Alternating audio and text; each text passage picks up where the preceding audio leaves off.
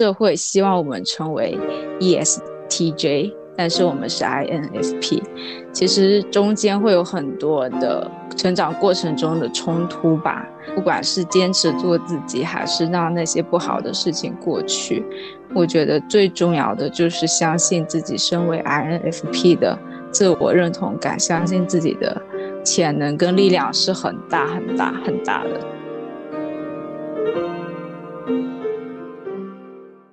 我们是一个非常纯粹的理想主义者，所以说我们很多时候就会跟现实世界、主流社会有很大的冲突嘛。就我想说的就是这个社会边缘化的这个问题，因为呃，我不知道你们的经历是不是跟我一样，或者是其他人是怎么样的。我先说一下我的情况就好，呃，我在。自己的学生时代确实是一个比较透明的体质，我自己自认为是这样了。其实就是我是一个比较低调的人，我觉得我比较会隐藏自己，比较的不爱展露自己这样子，然后也没有做过什么一些很出格的事情，呃，觉得自己是一个很小透明的一个这样的人，然后会有一点点边缘化。其实到现在为止。我觉得我也没有去太想要刻意的融入这个主流社会，我现在已经非常的坦然的接受我就是一个非主流人士了，这样也挺好，非主流就非主流吧。但是可能有的时候会跟现实社会有一些冲突的地方，想要听一下大家对于这这一块是。怎么感知的？会不会感知到自己经常跟现实世界有很多冲突？那自己怎么样去应对这个东西？怎么样平衡自我的一个内部世界跟外部世界的一个平衡？大概是这样子的。好的，那我来说吧。就是你刚刚说的时候，我就突然想到了，他不是叫调停者吗？INFP。我想突然想到我小时候，我小时候上学的时候，当大家就是就在我。就是很小，可能一二三年级吧，大家搞什么拉帮结派的那种女女女生嘛。然后我当时，我当时内心里从小我就想着，我要在他们那帮结派中，我想做一只和平鸽，希望可以以后可以可以就是让他们能够和平相处，怎么怎么样。所以我就是我从来就是没有想过，就是跟他们寻求一种集体的那种认同感。我就是想着，哎，我如何做一个就是 和平鸽，然后能够让他们一起玩在一起，这种很搞笑。我觉得我有点跟 A A 有点像，就是我上学的时候，我一直有点小透明吧。但是很奇怪，就离开这个学校之后，然后这个学校的人才认识我。不知道为啥，我的升学之路就是特别的顺利。就我从一个西北小县城的一个农村里的小学、中学。高中，然后再升到就是一个比较好的一个本科，再升到一个更好的一个研究生的一个学校。就是我在学校，就是跟大家参加什么社团活动这种相对来说比较社会化的一些社交场合，我都没有出现。包括就是对于一些什么绩点的这种争取，因为绩点就是不能只看那个成绩嘛，还有各种各种社团的活动加分。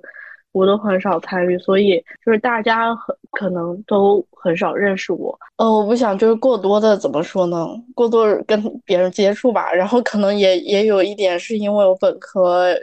怎么之类，我就全程在谈恋爱，就是跟同一个人谈恋爱。就我更多的时候会去享受我自己的那种时光，就是自己给自己带来的那种能量。可能验证就是咱们这种 INFP 那种。就是第一个那个 I 的人格，就是，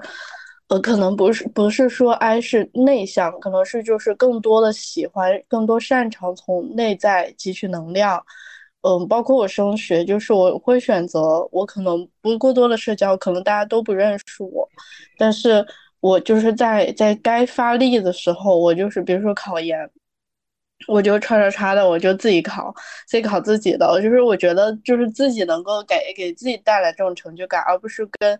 就是跟大家怎么怎么在在大学里就是不停的就是很忙那样的状态。我就是怎么说呢？就很多保研的人可能会有这种，我觉得他们大多数人是艺人诶，所以我觉得就是在就在这个与他人社会化的过程中，我发现我自己并不是那种很顺潮流的那个人，我可能就是有点，可能大家都不认识我，然后我也不想去认识大家，可能我认识他，但是他们不一定认识我这种状态。嗯，然后在这个过程中，然后也让越来越让我自己能够感受到，就是我自己跟自己相处的时候，包括这种升学、这种考研，我觉得也是一个自己跟自己对话的一个过程。嗯，我觉得就是他可能比较偏离这个。就是大家的那个那个大的潮流，就是可能比较边缘化了。但是我觉得我还挺开心的，我能够专注自己，就是我就是能够感受到我内心的一种状态，包括我自己知道我自己想要什么，而不是受就是外界的影响。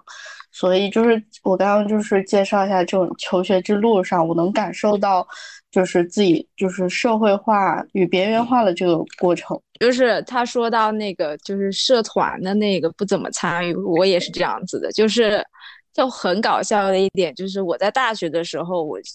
我印象中我是没有加入任何一个社团的，然后什么学生会之类的我也不加入，因为我觉得这个东西我不感兴趣，然后我觉得很麻烦。然后但是很搞笑的是，我高中是作为我们学校的文学社社长，然后我还创办了我们的呃就是。小刊就是呃，也不是创办小刊，是就是呃办了一期这样子，然后那一期是就是有史以来最好的一期，但是我是被迫的一个状态，就是很搞笑，就是 INFP 他有的时候就会嗯不那么愿意主动去展露自己，但是在被迫被。推上去的时候又会展露的很好这样子，然后像那个我我又刚就是回忆了一下我的一个学校生涯，然后我就发现，就是只要没有人来特意的 push 我的话，我就会把自己隐藏起来。对，但是如果有一些很特别的情形，就是把我给推上去的话，我可能就会呃出来冒一下、闪光一下这样子。怎么说呢？嗯，小透明是因为我觉得很多东西我都不愿意去，我觉得这个没有太大的意义对我来说，所以我可能就没有花太多的心思去做那些东西。然后像像我的那个大学生活，我是没有怎么在大学里面谈恋爱，但是。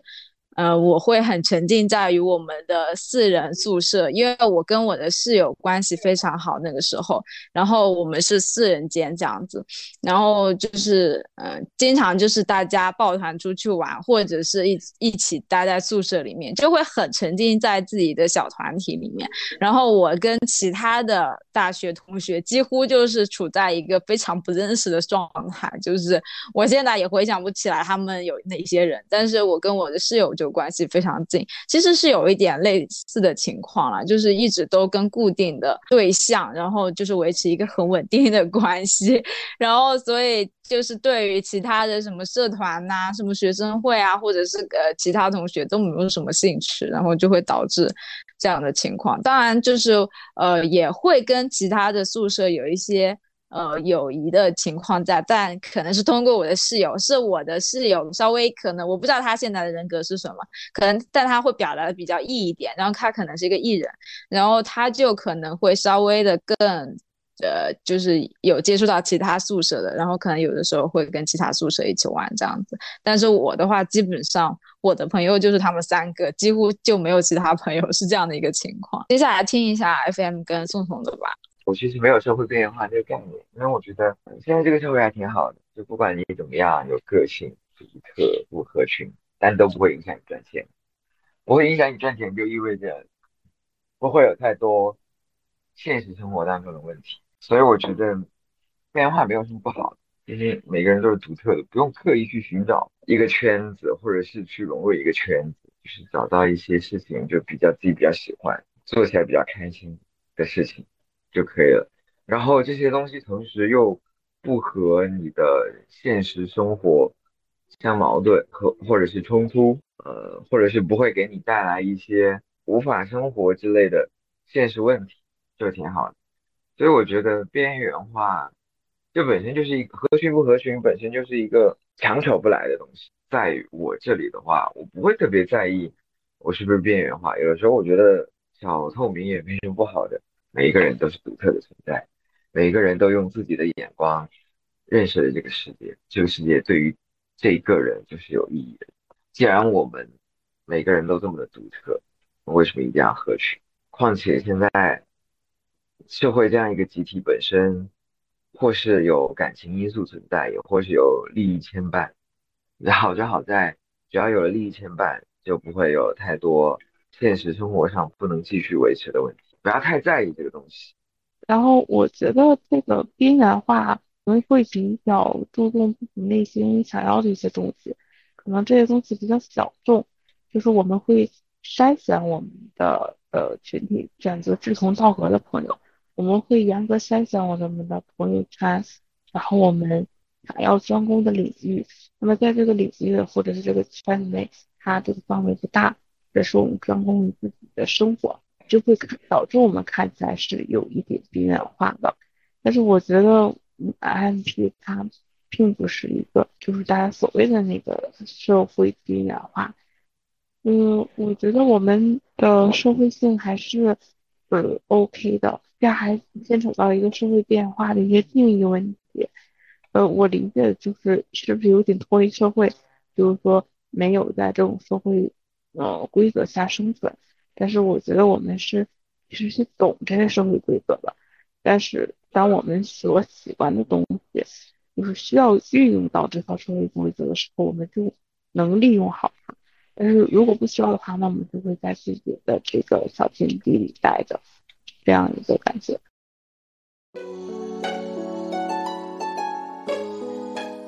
到了一个我一直。一直有在关注的一点就是 INFP 是不是和赚钱有仇这个话题，就是因为 这个真的还蛮搞笑的，因为因为 怎么说呢，很关注这个东西，然后也一直在想这个事情，包括我自己，就是很现实的一个问题，我怎么样可以用更少的时间赚到更多的钱？但是呢，这个好像我又看了一些，就是。是别人的赚钱方法嘛？感觉好多我都没完全没有办法用哎，就是一些比如说一些艺人赚钱点子，就我哪怕意识到了这个东西它是有商机的，我也觉得我很难很难迈出那一步。我就觉得 这个这个东西它对我的就是伤害会更大一点，就是嗯，可能要不停的去 social 什么的，然后我才可以换到一些资源啊。当然我现在也是会了，但是我觉得就是。他可能会依靠这样的一个形式来进行他的商业变现，然后来进行赚钱。那我就觉得这个东西，它对我来说实在损耗损耗实在太大了。然后呢，就会呃导致我并没有特别想要去采取这样的方式。然后我就一直嗯很想。就是包括我建立减房也是，就是它有一点像我，我不能叫它人才库了，但是它有一点点这样的功能在里面。就我希望就是说减房它不仅仅是一个呃，就是大家互相交流学习的一个过程，我还希望它能够真正的能够帮助大家去做一些资源的交换，以一个。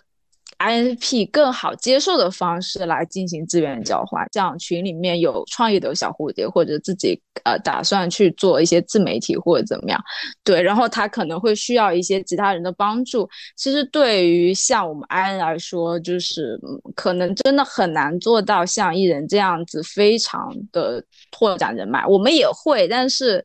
呃，我们的方式可能不一样，然后一直强迫自己用一个非常拧嗯不不擅长的方式去做的话，可能呃，我觉得不是一件很好的事情。所以我当时我就觉得建立减房，我我希望它承担一部分这样的社会功能，就是希望可可以给大家提供这样的帮助，可以让大家更快的链接到。呃，自己想需要的人才或者什么，当然他还承担更多，还是一些精神上的支持，对不对？这个只是一些附带的一些功能。回到这个话题本身，就是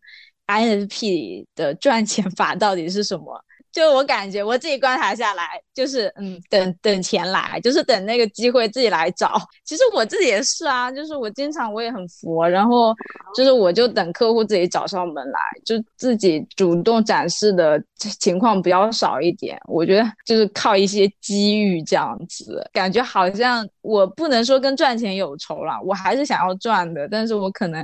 也还是在想而已。就是我想听一下大家的，就目前这就是会议上的这几位，大家对于这个问题的看法。算命的说我在三十岁以后会赚到钱。什么？他说算命的说他三十岁以后会赚到钱，所以他现在不不不急还是什么？你再说一遍。算命的说我三十岁以后会赚到钱的，所以我现在不着急。哪个师傅介绍给我？没有，就是潜台词就是我不会赚钱。我也回答一下，不会。笑死！等天来，就是笑死。一份耕耘一份收获。那缺缺呢？哦，我我以前是很想赚钱，然后我现在觉得我我那个啥，我靠自己赚钱已经不能够，就是满足我就是脑子里的那个 big big dream。然后我现在已经想的是，就是呃自己赚的钱，我自己能够享受我目前的生活，已经可以了。就是我不再去想那么大的，然后就是再想大的话，那可能就是结婚，可能这样说出来不是很很，就是就是显得很那个。但是我现在觉得，就是如果我想改变那个改命，我只能重新投胎。笑死！笑死我觉得我我的状态也是，就是这份工作能糊口，就是有口吃的。就行了，就是其实我现在是就是还没有毕业嘛，其实我是属于就是那个工作还没有定型的，我就是现在就处于一个迷茫期，就等于是一个在想，也是在想怎么赚钱。我我以前就是很纯粹的，就是就是我大学包括研究生都很那个纯粹的那种 I INFP 的那种非常理想化的，就是。我想当一个就是汉语老师，然后包括我学的专业，我本科、研究生都学了这个。我就是想去国外，然后孔子学院在那边国外生活，然后，呃，就是就等于是旅游一样怎么的，然后又能够传播中国文化，然后又特别有成就感，就是也很有责任感，就很就很 IFP，我觉得就很理想化，就是但是就是我们。研研二的时候，就是我们可以选择去派出的，但是我没有去去报名，就是我不知道为啥，就是就突然我就很现实，就是突然变得很现实，也有可能我是金牛座，金牛座就我不知道为什么不能带这个标签，可能就是看个人吧，就是突然就觉得就是离家那么远。就是我家里人怎么怎么样，不想离他们这么远。包括当汉语老师，我可能今年在这个国家，明年在那个国家，我可能不是很有稳定性。然后包括那个啥，工资其实也不高。然后我就想着这种，就是有点物质。然后我觉得钱不多，然后我就想着 想着就是找一个怎么。可以更加能够让我赚钱的一个工作的方向，但是等于说是跨了一个行业，但是我觉得就是小蝴蝶的学习能力还是挺强的，然后也很有勇气。我觉得就是能够想就是去跨一个行业，但是为了自己就是为了自己的一个目的，然后下了决心之后去去投入到一个未知的领域，我就我觉得我自己这种勇气还是。很好的，嗯，然后但是我不知道他能不能赚到钱，笑死，唉，再说吧，反正就我，反正我觉得我研我就是我们就是什么将来考公呀，这种比较稳定的，然后投入社会化的、市场化的那种企业，或者是真的去当汉语老师，或者是当中小学的老师。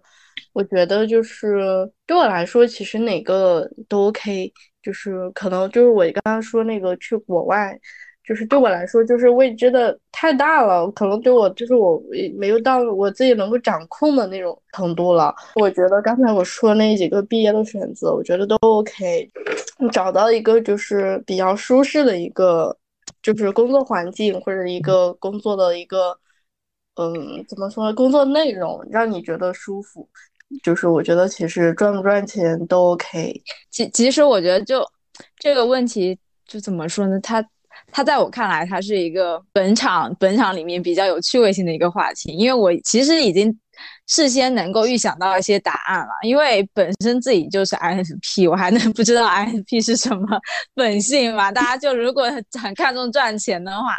你可能就不是这个人格了，就说白是这样子，就是你可能就根本不是这个类型。我不是说刻板印象或怎么样，但是。嗯，那确实，因为 INFP 它的嗯，就是怎么说共性，就大家可能对于钱，他会觉得，呃，就哪怕我现在觉得赚钱是重要的，但是它它不是我的目的，对吧？就是它是一个实现我某一些东西的一个过程，一个手段，对吧？就是我可能需要。呃，通过钱来呃实现我的一些梦想或者实现我的一些爱好，所以它只是一个过程，它不是我追求的一个目标。然后所以说，就是我觉得不适合赚钱有仇，只是因为我们的目目标不是赚钱，不是目的，所以就会显得有的时候动力不足这样子。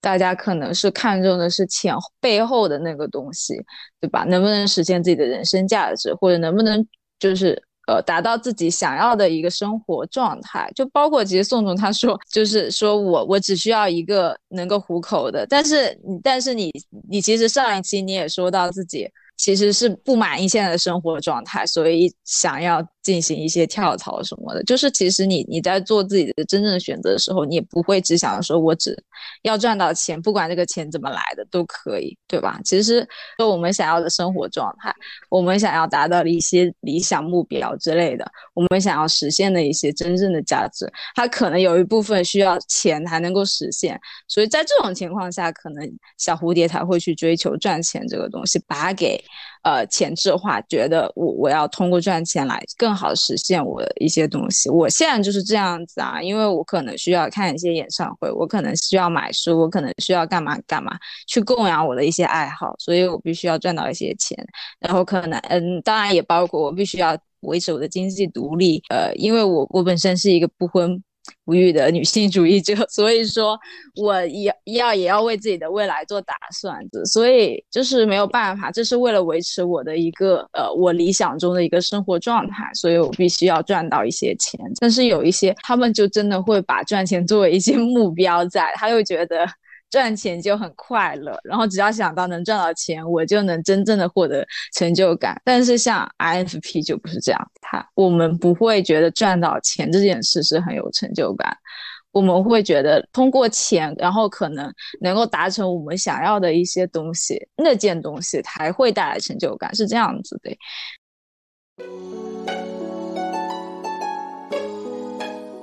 一个也是很有趣味性的话题，就是抛开现实情况，你们的梦想职业是什么？理想的就是，其实我发现，就是我已经达到那个硬件的条件，我已经达到了。就是我看到小红书上 有些人，他就是，嗯，在线上教汉语，然后就是旅居啊，就是在什么云南大理、丽江这种。然后住住，然后自己就是在线上，就是也不需要太多的社交，然后就能挣到钱，然后自己也可以就是在一个比较舒服的环境里，就是过一段生活，然后过得不舒服再换一个地方，就等于也没有什么九九六，也没有什么打卡，就很爽。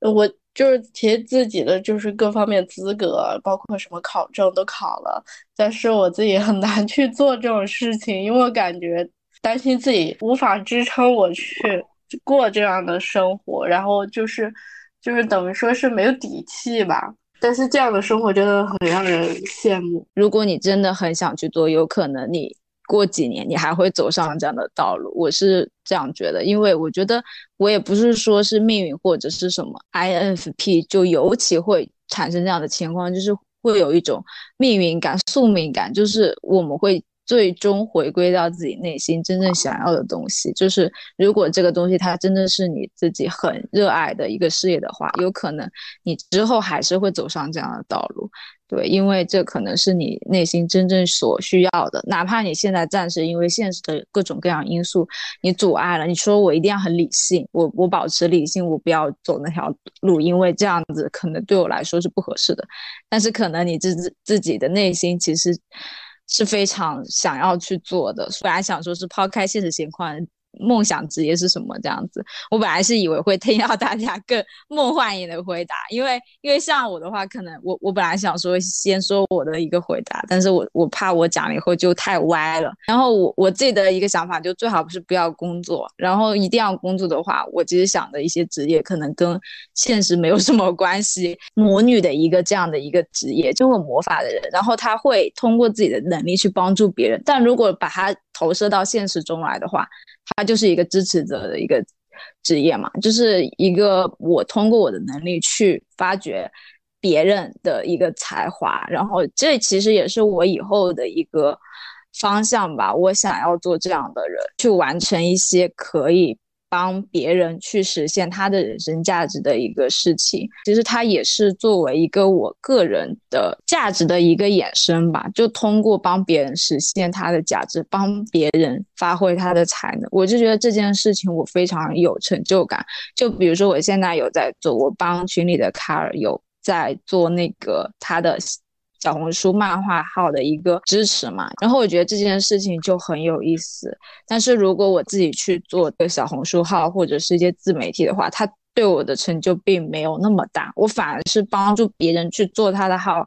我的成就感会更大一点。所以我总结下来，我自己的梦想职业就是作为一个支持者。然后 FM 跟宋宋是什么？我想当咖啡师那种，现在吧台里面，就是因为我觉得他们。很多冠军啊，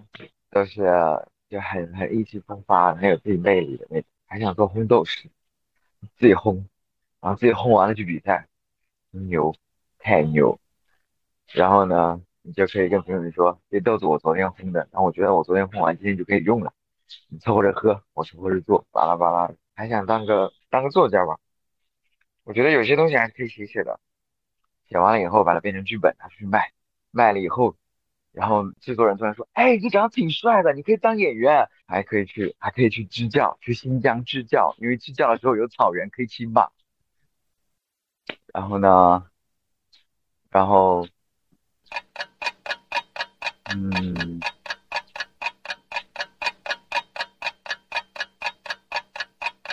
，Two thousand years later，没有然后了吗？”笑死！我本来我本来还想猜，就是你说那个比赛型的咖啡师的时候，我就我的脑脑中想到了宝可梦训练师，不知道为什么，就是我不知道你有没有玩过宝可梦系列游戏，就是就是抓各种小精灵，然后去各种地地方比赛，就是我不知道为什么会联想到这个，就觉得很像啊。然后其实你现在。现在也是咖啡师啊，但是虽然你你现在有一些奇怪的工作塞给你了，就是会有，我是想说你你现在就是有什么阻力让你没有办法去完成吗？是是这种比赛型的咖啡师很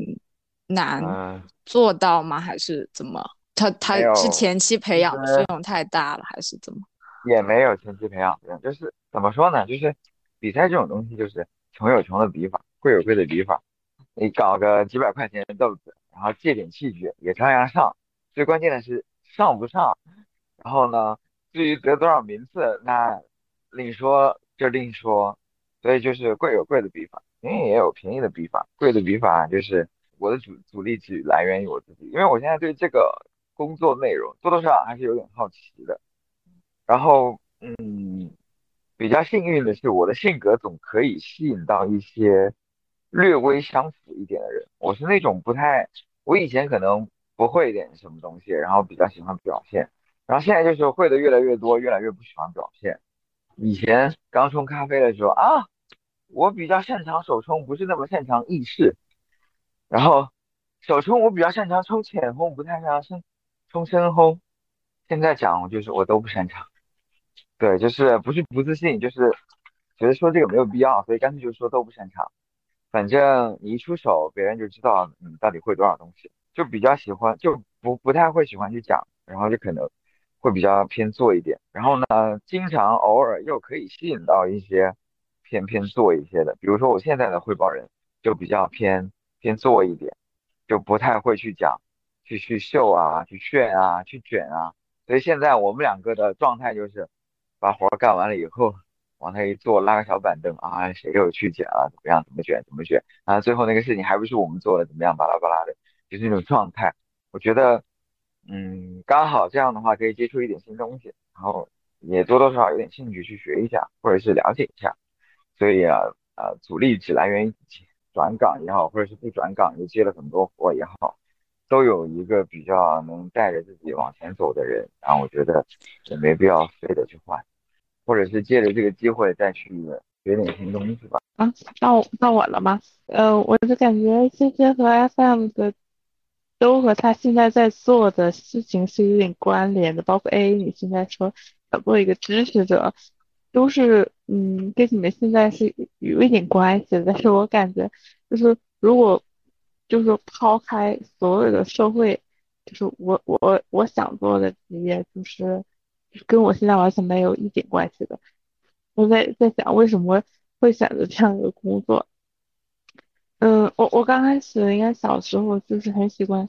呃，服装和衣服嘛。因为小时候我应该是想做个服装设计师，但是就这么多工作这么多年，我我大概也理解了服装设计师他就是说，呃，也面临的一些商业化的一些东西吧，就是就是会让我对这个职业。我知道自己是做不成，因为我想做就是单纯设计一些很漂亮的、衣服和我审美一些时尚的衣服，然后就是嗯很漂亮的那一种。嗯，抛开这个的话，我还想嗯开一家店，就是类似一种那种拼搭的，就之前呃 A 的群里分享过的那种，就是有酒有歌，然后有书，然后我想的是那种。预约制，就是说一一天只接待预约的这几个客人，然后呃像朋友一样，就是请他们就是喝东西，然后聊天，就是在一个比较温馨的范围，就是这样开一家就是自己想什么时候开门就什么时候开门的店，然后店里就是一个很喜欢的氛围，然后来的人也是你志同道合的人，嗯，在。小时候的一个梦想是，嗯，想当演员。我，嗯，想当话剧演员。我就是很，很喜欢，很沉浸。我就特别记得我小时候就是读一本书，就读课本都能读哭的那种。我感觉，呃，就是很喜欢带入，就是体验不一样的人生，然后表现给别人看。我我不知道这一点是不是。比较符合 INP，但是我就是很喜欢沉浸，然后再输出的这样一个过程。就小的时候，最初最初的梦想是去做演员的，大概就这些。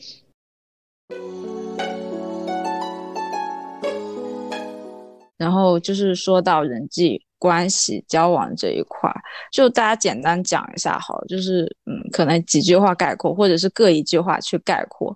就是你怎么样看待友情、爱情和亲情，以及其他的一些感情？就是我先打个板吧。就是我觉得对我来说的话，这几个情况，嗯，像友情，我是把它列为我人生中最重要的一种感情，就是跟别人交往的一种。对，然后这个跟我的个人经历有关，所以我是把友情放在第一位的。然后呢，就是爱情跟亲情，我其实怎么说呢，很难评吧，因为友情对我的影响非常大。我我我的一些重要他人都是我的朋友，然后包括我的人生节点也是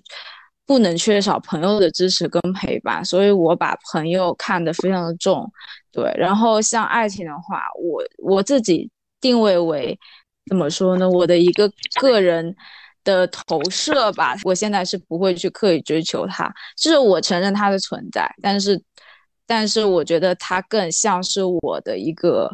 呃美好的祈愿，是这样的，对，然后我可能会投射在各各种人身上，或者是投在我自己的幻想当中，是这样的一个呃，我觉得它是一个比较虚无的状态，对我来讲，所以我没有特意去追求它。然后像亲情的话，我因为跟原生家庭的关系也是比较的。不能说复杂吧，就是怎嗯，应该说是有爱又有恨，就是它是一个纠缠在一块地方。但是我不能因为我知道他们爱我，所以把那些恨的地方给忽视掉，因为我觉得这个很难要剥离，它对我的影响也是很深远的，所以我我觉得很难去评价它，它对我来说很重要，它影响了我很多，但是它的正面跟它的负面都很大。其他的感情就是我觉得就是一些多元化，它不仅仅是这三个，嗯，人的情感是有很多种的，然后。就是包括我跟动物之间，或者是我跟自然之间的一个情感，它也是一种情感。然后我我认为，只要是真挚的感情，它都是很重要的。然后除了友情之外，有一些短暂的一些情感，但如果它是真实的话，我觉得也是很重要的。然后我想听一下大家对于这几块的一个简单的一个看法，跟自己的，不用特别详细去讲这个事情。因为这个题好大，我感觉应该单独去拎出来，去每一个去讲这样子。好，我发现就是刚才我没有想过要排序，但是你排了一个序之后，然后我自己心里也想了下，感觉跟你我的排序跟你有点像，但是我觉得，嗯，我的亲情就是第二个跟第三个亲情跟爱情，我就是可以让他们两个并列。但是最重要的是友情吧，就是他，就是他不是特别的让我，就是像亲情那么的，就是血缘关系那种血脉的那种深刻，然后包括就是那种无条件的，就是可能也有恨，但是他们对你的好是无条件的，嗯，但是然后爱情的话，我更多的是觉得就是。更多的感觉到，现在感觉到的是一种不确定性，他随随时有可能会离开，或者是我可能随时可能会离开，不像亲情一样那么的稳定。嗯，这嗯，但是为什么我就是把友情排第一位？他就是不像那么的，不就是没有那么的像亲情那么的牢固，也没有像爱情那么充满了不确定性。友情就是。感觉就是他能够给我带来能量，我也能够给他带来能量。怎么说呢？不会不会那么的，就是像就如果产生了什么，像像刚刚说那种原生家庭可能产生了恨呀或者什么的，我无法割舍掉。然后也不会像爱情那么就是就是那么的容易去失去。所以我觉得友情对我来说就是属于一个比较舒适的一个亲密关系。然后包括很多就是可以跟朋友说的话，然后可能跟家人或者是爱人就没有办法去诉说，所以我觉得就是友情就是非常的重要，然后让爱情跟亲情排排其次吧。嗯，然后还有就是我刚前面不是说过，我之前就是有点。就是恋爱脑，就是一个没有成长起来的小蝴蝶。现在就是我谈的一个新的男朋友，就是我在这种一个就是呃框在这个爱情的这一段亲密关系里面，我感受到了自己的成长。在跟他谈的时候，我同时也就是看他的反应，我会映射到我自己，就是我在想我哪里可以就是进步呀，怎么怎么样的。就比如说我过往。可能过于自我，就是我以前非常喜欢花，然后我希望男朋友送我花。现在就是我说男生他为什么也不可以收到花呢？然后我就是通过这种在这种亲密关系中的这种互动，然后就是让我反省自己，就是我觉得我就是我突然想到男生也其实他也可以收到花这样的一个意识，让我觉得我自己就是也能够成为，就是我的意识也提升了。然后就是怎么说呢？就是在一段亲密关系中，就是得到了一个更好的成长吧。嗯，那然后到 FM 了，到我好的。A 不是说了吗？这是一个很大的题，那我也做一个很大的回答。嗯，《金刚经》里面有三句意：佛说世界，既非世界，是名世界。简化成两个字，就是缘分。不管是亲情。爱情、友情，或者是其他什么感情，相遇就是缘起，好好珍惜，彼此尊重，好好相处。然后呢，离别就是缘尽，保持尊重，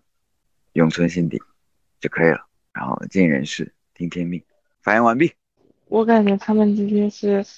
对我来说是没有排斥的，因为他们的重要性都很重要，而且在我生命中占比是不会有冲突。他们，嗯，友情的话就是就是志同道合，爱情的话对我来说，我是相信爱情的，并且我觉得我一生都会去追寻、去寻找一个人。我觉得寻找是我人生的主题吧，就是找一个和我契合的人。嗯，然后和他一起共同成长，觉得这三点满分对我来说都很重要。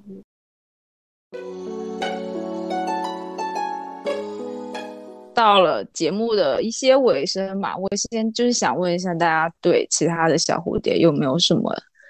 就是想要说的建议也好，或者是嗯别的什么话鼓励的话，或者是别的嗯都可以讲，就是有什么话对其他的小蝴蝶说的吗？这个还没想过，但是我心里就是第一个，第一句冒出来的话就是，请你勇敢的做自己，然后好好的享受你当下，哪怕你现在就是过得很艰难，怎么怎么样，就是好好享受当下的过程就好了。嗯，天天把想死挂在嘴边上的人，其实是在渴望爱。结束。我在想，就是这句话，就是我可能是对。你凭着自己在说吧，比如说我我可能因为每个 MC 都不太一样，但是如果我现在的我就是以前的自己，我会说都会过去的，就一切都会过去。嗯，无论再发生都会过去，就是会朝着时间在转，时间在动就在转，呃，就是没有什么是大不了的。我觉得对于一些呃沉。沉浸在不管是过去还是现在泥潭里面的一些小蝴蝶，他们会想要听到这样的一句话。我作为个人想要跟小蝴蝶说的话，其实，嗯，怎么说呢？就是我我其实也是，包括我的自序里面或者是一些访谈里面，也多多少少也讲了很多，但就是可能也很难用一句话来形容吧，因为我每一期。其实都是想要表达跟小蝴蝶说的话，因为我想让大家听见，我想让，嗯，大家接受到这样讯息，所以我邀请各种各样的嘉宾，然后跟我一起做节目，这样子，其实都是我的，我想要跟他们讲的话，有一些可能是我的嘴里说出来，有一些是嘉宾嘴里说出来的，对，但是我把它搬到节目中，其实就是想要。让大家听见，它就是代表了我一种态度，就是我想让大家接收到这个讯息。如果说一定要说一句话的话，我就想说，INFP 它。就是世界上最好的人格，因为我觉得我们是世界的礼物这句话，我觉得是非常符合 INFP 的。就是我觉得刻板印象对于 INFP 来说冲击其实还蛮大的，尤其是对于不成熟的 INFP 来说，因为社会希望我们成为 ESTJ，但是我们是 INFP，其实中间会有很多的成长过程中的冲突吧。不管是坚持做自己，还是让那些不好的事情过去，我觉得最重要的就是相信自己身为 INFP 的自我认同感，相信自己的潜能跟力量是很大很大很大的。大家不需要去区分什么高低阶。很神奇的一点就是，大家去讲 INFP，经常会说高阶低阶，但是对于一些 ESTJ、ENTJ。INTJ 之类的，很少用高低阶去形容他们，好像他们就是天然的高阶，或者是天然优秀的人格。但是对于 INFP 来说，它就有高低阶之分，好像低阶的 INFP 就是不行的。那我是个人很讨厌这样的讲法，对我觉得可能只有成熟跟不成熟这样的区分。但是只要你是 INFP，它就是很大潜能的。又因为 INFP 的一个强利他性的特征吧，就多一个 INFP，我觉得对这个世界的美好就多一分。所以我希望有更多的 INFP 出现，这个世界就会变得更好。然后没有必要去隐藏自己，我觉得利用好自己的这个特性，比想要变成其他人格更重要，而且更自然。一定要顺从自己的内心。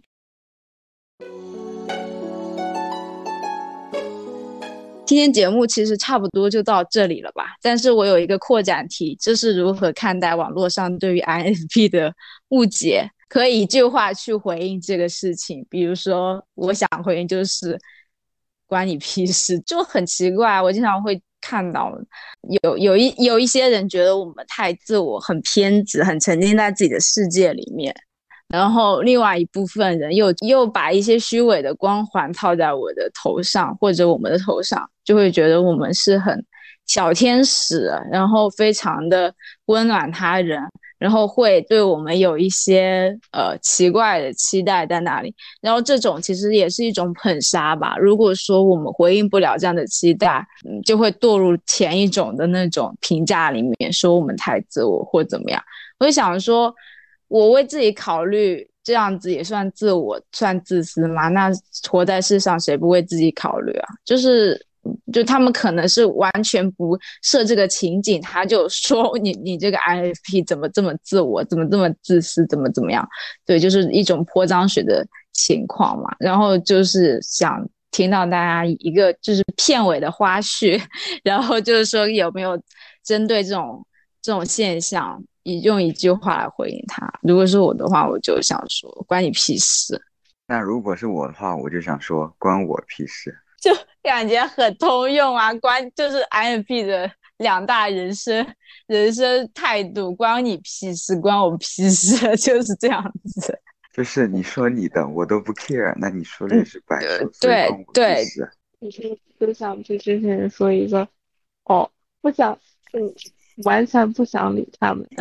就直接直接不用回应，拉黑就好了。我觉得没有意义啊，去给他掰扯，我还要去呃去去拼命获得你的认同感，我不需要这些事情，我只要站在这里，我们在在站在这里发光就 OK 了。嗯，好，这些有什么想说的吗？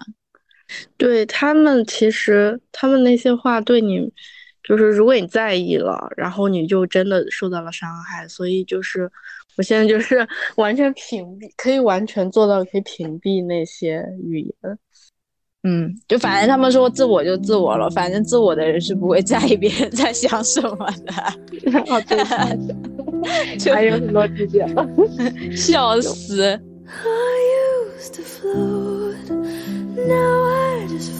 我是主理人 A A，感谢你的收听，我们下期见，晚安。